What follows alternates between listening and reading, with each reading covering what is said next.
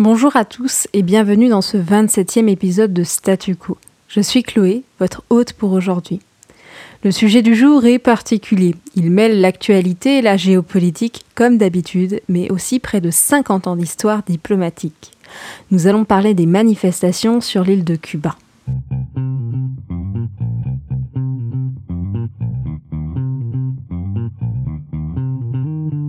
Pour vous remettre dans le contexte, Cuba est une île des Caraïbes, située à près de 750 km des côtes américaines, où se trouve la plus grande diaspora cubaine aujourd'hui.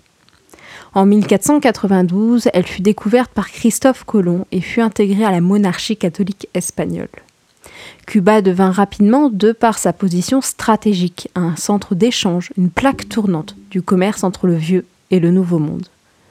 Je vous passe l'histoire de la colonisation cubaine. Au XIXe siècle, une guerre éclata pour l'indépendance. Et c'est à partir de ce moment précis, en 1868, que les États-Unis entrent en jeu.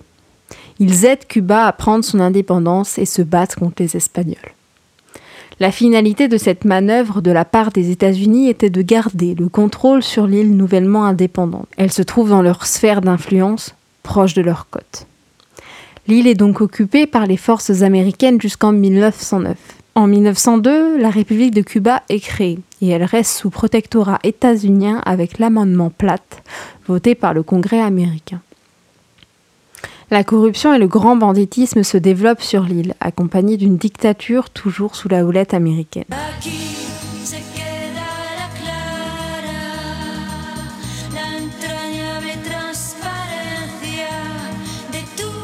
Vous aurez sans doute reconnu la chanson de Nathalie Cardonnet, Asta Siempre.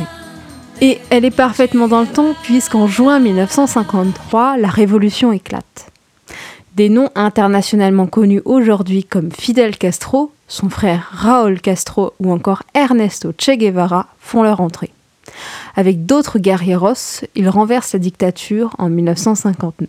Dans la même année, les entreprises étrangères présentes sur le territoire cubain sont nationalisées.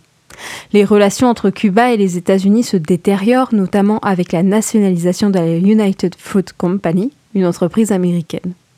En 1961, il y eut une tentative de débarquement à la baie des Cochons, organisée par la CIA. Ce fut un échec. Le nouveau gouvernement en place, avec Fidel Castro à sa tête, ne fut pas renversé. S'ensuit la mise en place d'un embargo, une interdiction d'échange, en 1962. C'est le plus long embargo de l'époque contemporaine, puisqu'il est toujours en place aujourd'hui, même s'il a connu au fil du temps des changements. En 1996 est votée la loi Helms-Burton, qui renforce l'embargo dans le but de faire tomber le gouvernement des frères Castro. C'est une loi fondatrice du caractère extraterritorial du droit américain, c'est-à-dire qu'une loi votée par le Congrès peut s'appliquer, sous certaines conditions, à des ressortissants étrangers vivant dans des pays étrangers, mais aussi directement à des pays tiers. Le droit américain n'est donc pas seulement national, mais si cela vous intéresse, nous pourrons en reparler dans un autre podcast. N'hésitez pas à nous le faire savoir par mail. Cette loi Helms-Burton interdit aux entreprises ou aux personnes physiques dans le monde de commercer avec des biens américains nationalisés par Castro, donc interdisent par la même occasion les échanges avec Cuba. L'histoire de l'indépendance et de la véritable lutte contre les États-Unis, qualifiés d'impérialistes, est inscrite dans l'ADN des Cubains. Je vous invite grandement à regarder le film documentaire Epicentro, réalisé par le cinéaste Hubert Sauper, qui explique avec précision l'histoire cubaine et le sentiment des populations, notamment des plus jeunes, vis-à-vis de leur histoire, mais aussi vis-à-vis de leur vie aujourd'hui. Cela nous amène maintenant aux manifestations qui ont lieu depuis début juillet. Elles ont plusieurs origines. D'abord, l'histoire, le passé avec les États-Unis et l'embargo. Cuba importe la majorité de ses denrées alimentaires, le prix de la nourriture a augmenté de 40% et, selon le Washington Post, le taux d'inflation est estimé à 500%. Les sanctions américaines rendent compliqué l'arrivée de dollars américains qui servent au commerce extérieur. Le manque de devises étrangères plonge le pays dans une crise sans précédent. Mais le manque de liquidité vient aussi de la pénurie de touristes à cause de la pandémie de Covid-19. La crise sanitaire explose sur l'île avec de plus en plus de contaminations.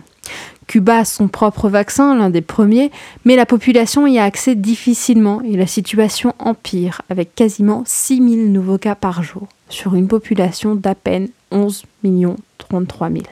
Enfin, la population cubaine a de plus en plus accès à l'information, via Internet notamment. La diaspora cubaine en Floride, vous vous souvenez, a un pouvoir d'achat supérieur, ils gagnent mieux leur vie et leur envoient de l'argent. Les Cubains insulaires voient ainsi des différences de niveau de vie et une autre réalité s'offre à eux, augmentant ainsi la frustration et le sentiment d'injustice. Il y a donc des pénuries alimentaires, une crise sociale et économique et la résurgence de la pandémie. Et le nouveau dirigeant, Miguel Diaz-Canel, n'est pas à la hauteur pour endiguer la crise. Il n'est pas reconnu par l'histoire et par la population comme un héros de la révolution, contrairement à Fidel Castro et son frère. Il n'a pas le charisme de Castro ni son aura auprès de la population. Ce sont donc des cris, des appels à la liberté qui retentissent dans les rues des plus grandes villes cubaines. De plus, la manifestation n'a pas eu lieu qu'à Cuba, mais aussi en Floride.